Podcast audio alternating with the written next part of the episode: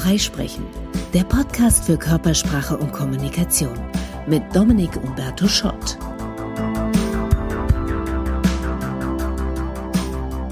Netzwerken, Netzwerken, Netzwerken. Das ist eine Antwort, die ich schon ein paar Mal bekommen habe von Leuten, wenn man sie fragt, wie kommt man voran im Geschäft? Und das trifft vielleicht nicht auf alle Branchen zu, aber bei ganz vielen ist das natürlich ein großer Hebel, um potenzielle Kunden, Auftraggeber kennenzulernen. Deswegen geht es heute, nein, nicht um Netzwerken, weil das hat natürlich eine Menge Aspekte und in vielen von denen bin ich auch kein Profi, aber es geht um den einen Aspekt Smalltalk. Welche Risiken gibt es, welche Vorteile, welche Do's und Don'ts bezüglich Körpersprache und Gesprächsinhalten? Smalltalk, das kleine Gespräch. Heißt ja informell, plaudern, gepflegte Konversation machen.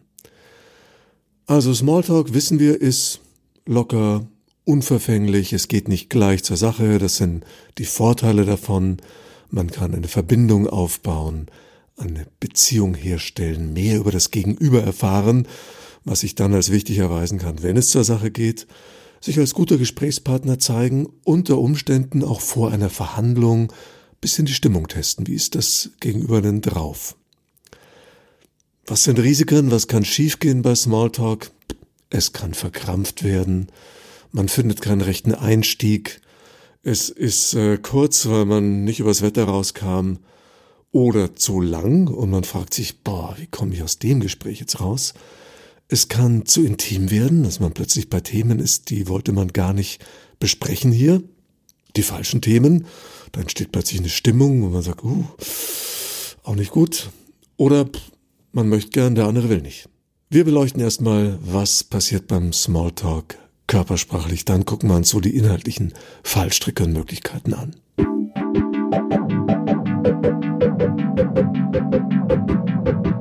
Erster Aspekt körpersprachlich, die richtige Distanz. Machen mit Sicherheit die meisten von uns instinktiv richtig, aber vielleicht trotzdem nicht verkehrt, es sich einmal bewusst zu machen. Die berühmte Armlänge. Das ist so ungefähr der Intimbereich, den wir haben, die Intimsphäre. Und ähm, vor allem für Frauen ist das wichtig. Für Männer ist Nähe tendenziell nicht bedrohlich, höchstens unangenehm, wenn das Gegenüber Mundgeruch hat, ein Todesatem einen anweht.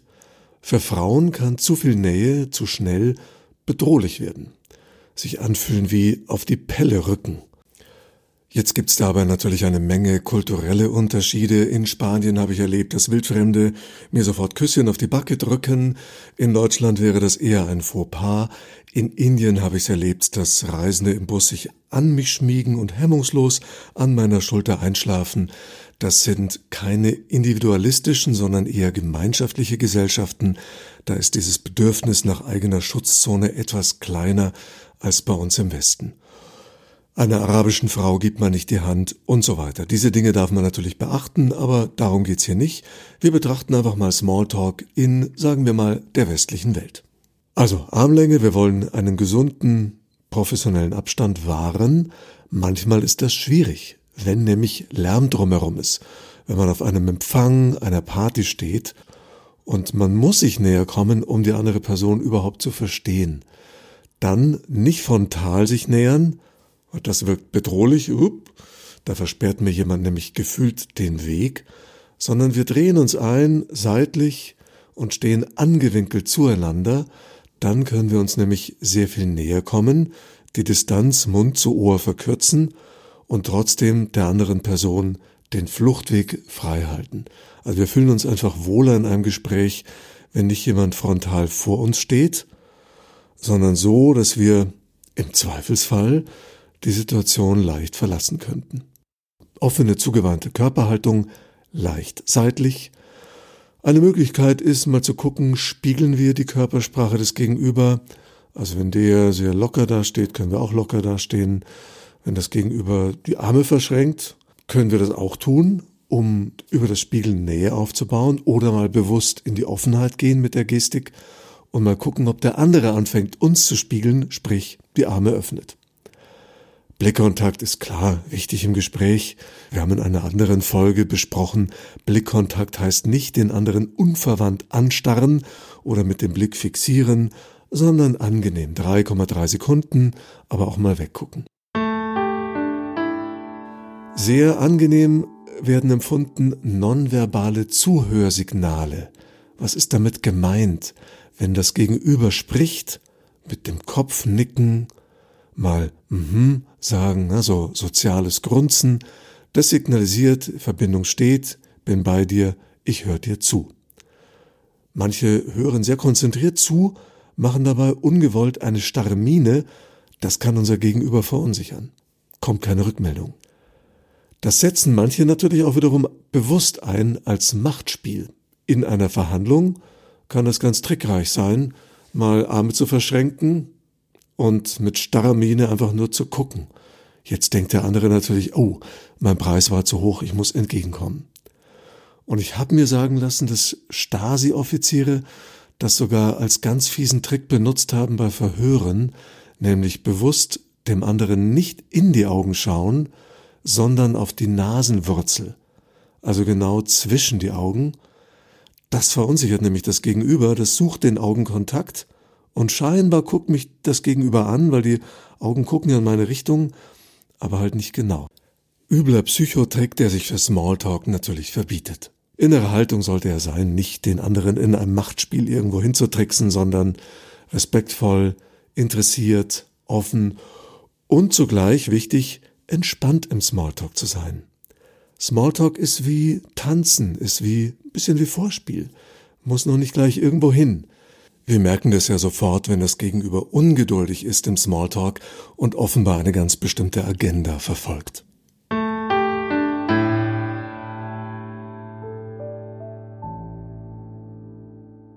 So, jetzt zum Inhaltlichen. Was sprechen wir denn da so? Huh. Smalltalk mit neuen Bekanntschaften beginnt ja oft damit, dass man sich gegenseitig vorstellt, sprich den Namen nennt. Und mal ganz ehrlich, wem geht's so? Du hörst deinen Namen, hast dir echt fest vorgenommen, den möchte ich mir merken, und zack, paar Sekunden später weg. Oder? Das kennen wir alle. Warum ist das so? Weil, und das haben wir in der Folge erster Eindruck besprochen, der erste Eindruck so viel Information für unser Gehirn ist, dass es keine Aufnahmekapazität mehr für einen Namen hat. Deswegen hier der Trick. Wenn du möchtest, dass andere sich deinen Namen merken, dann gib ihnen diese zwei Sekunden Zeit, bevor der Name kommt. Also vor dem Namen was anderes sagen. Und vielleicht sogar eine Eselsbrücke dazugeben, denn auch das Gegenüber möchte sich vermutlich unseren Namen gerne merken. Könnte bei mir so klingen, Hallo, hier trifft man ja heute ganz interessante Menschen. Ich freue mich sehr, dass wir uns kennenlernen. Mein Name ist Dominik Schott. Stellen Sie sich vor, Sie machen Urlaub und fahren von der Dominikanischen Republik nach Schottland. So heiße ich. Also jetzt hohe Chance, dass es gegenüber meinen Namen verstanden hat und ihn sich merken kann. Damit wir uns den Namen vom Gegenüber merken können, am besten den im Gespräch noch ein, zweimal einbauen. Nicht zu oft, das nervt dann. Das kennen wir von so Hotlines. Ja, Herr Schott, freut mich, dass Sie Ihnen helfen können, Herr Schott. Was können wir noch für Sie tun, Herr Schott? Dann denke ich mir, ist ja gut. Ihr hattet da auf meine Schulung, übertreibt es nicht, sonst fällt's auf. Zwei, dreimal einbauen, dann bleibt er bei uns hängen.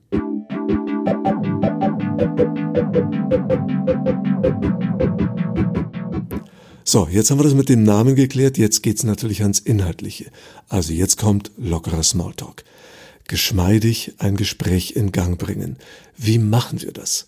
Wir kennen ja alle den Klassiker, ja, Wetter ist ja nicht so doll im Moment. Oder, ja, wie geht's? Muss ja. Puh.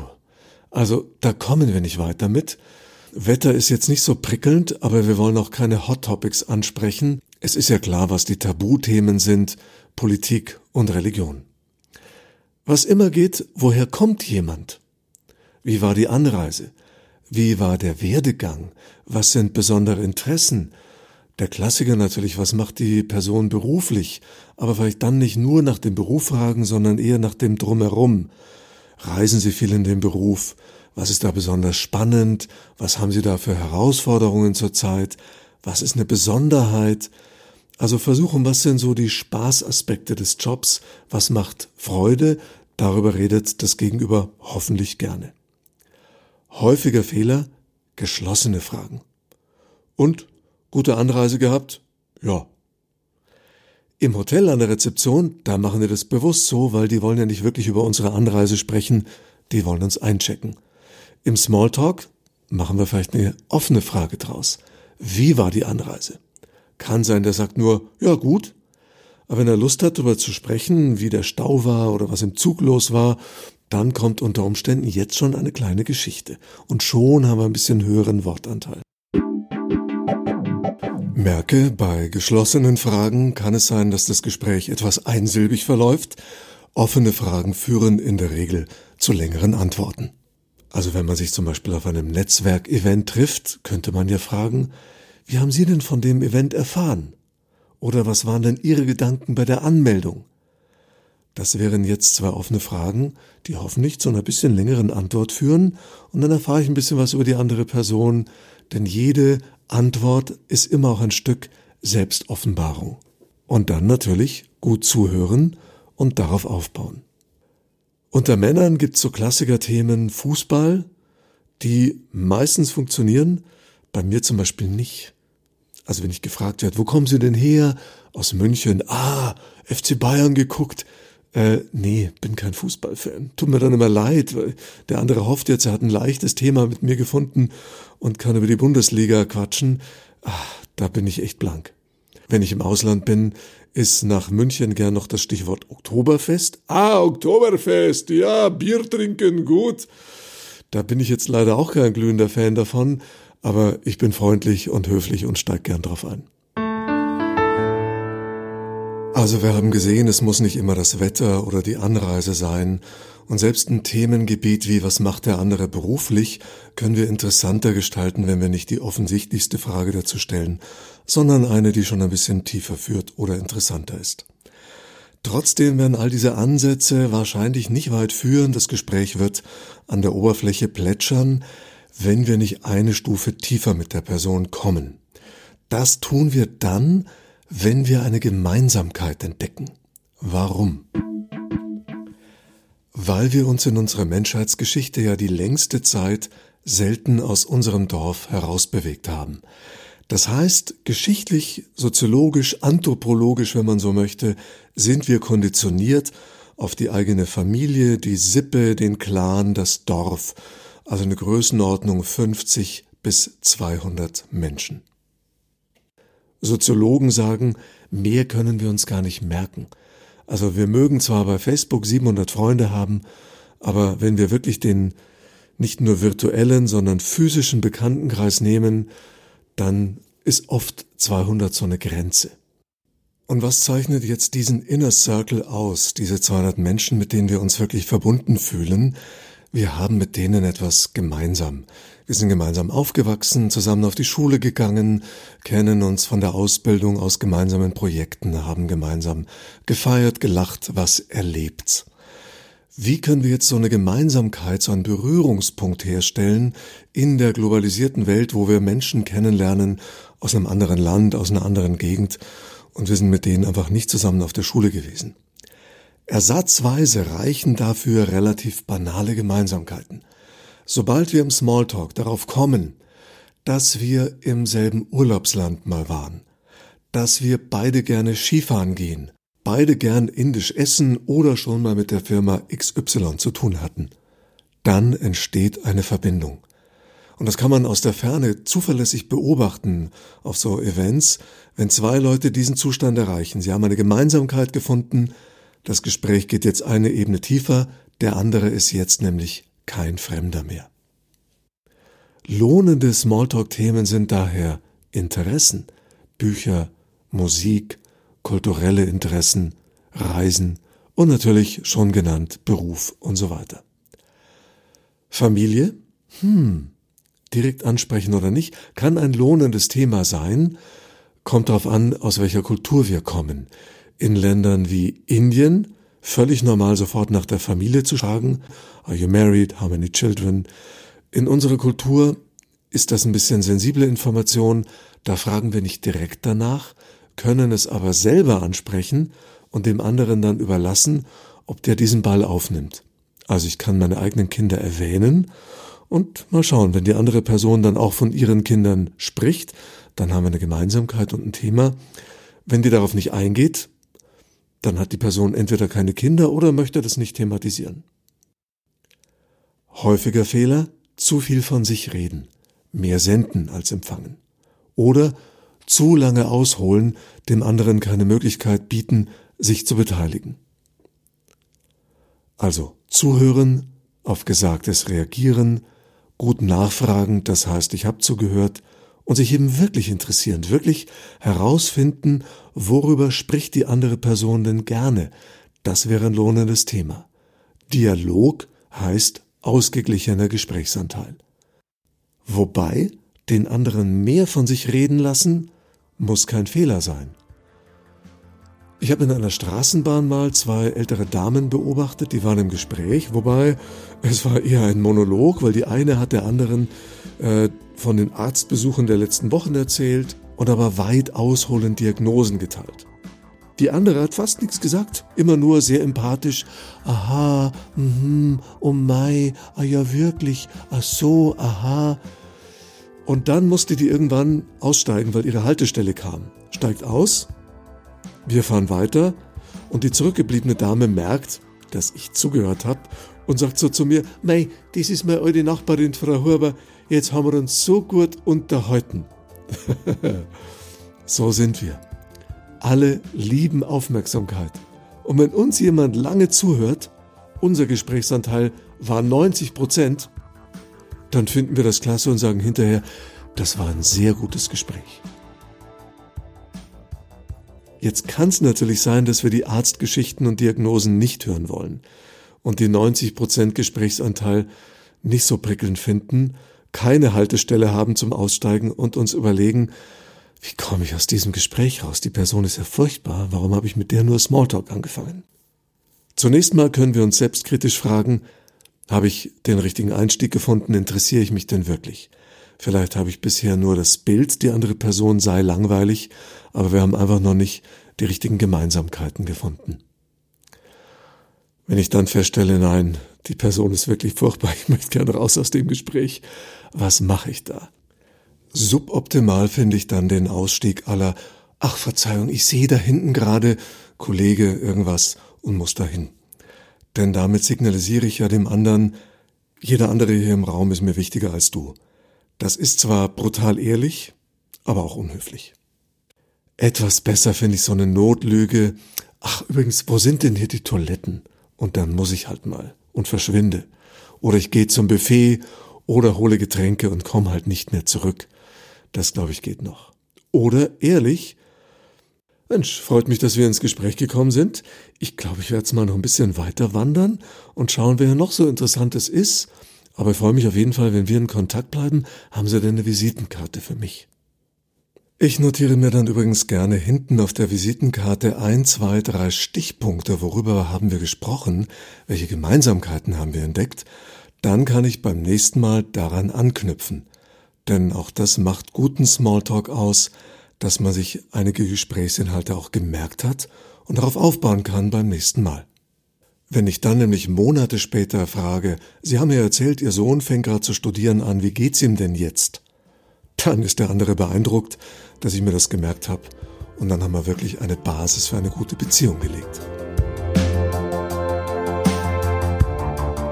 Zusammenfassung Smalltalk.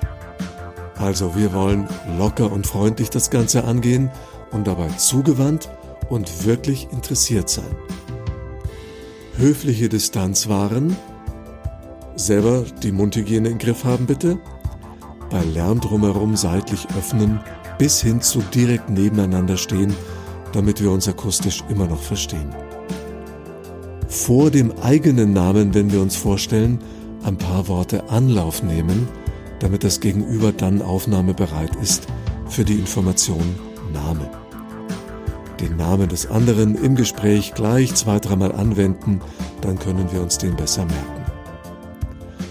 Keine geschlossenen, eher offene Fragen stellen, nonverbales Interesse signalisieren, aha, mh, nicken und gute Folgefragen stellen, denn die zeigen, wir haben zugehört und interessieren uns wirklich. Bester Trick, Gemeinsamkeiten finden. Haben wir die mal identifiziert, sind wir Freunde und dann läuft der Smalltalk geschmeidig. In diesem Sinn viel Erfolg beim kleinen Gespräch und beim Netzwerken. Das war Freisprechen, der Podcast für Körpersprache und Kommunikation. Themenanregungen, Fragen und Feedback gerne an hallo@dominikschott.de.